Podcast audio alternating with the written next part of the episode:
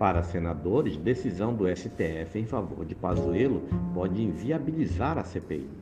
Senadores de oposição e independentes que integram a CPI da Covid aguardam com expectativa a decisão de Ricardo Lewandowski sobre o habeas corpus protocolado por Eduardo Pazuello.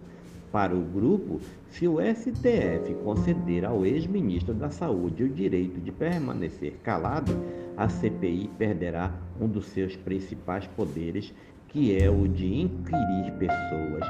A decisão poderia até mesmo inviabilizar os trabalhos. É consenso no Congresso que o Supremo tem diminuído, ano após ano, os poderes das comissões parlamentares de inquérito.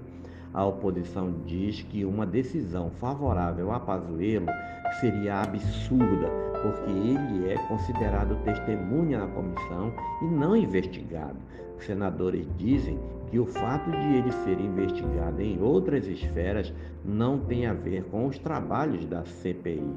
Este é mais um podcast do site newsrondônia.com.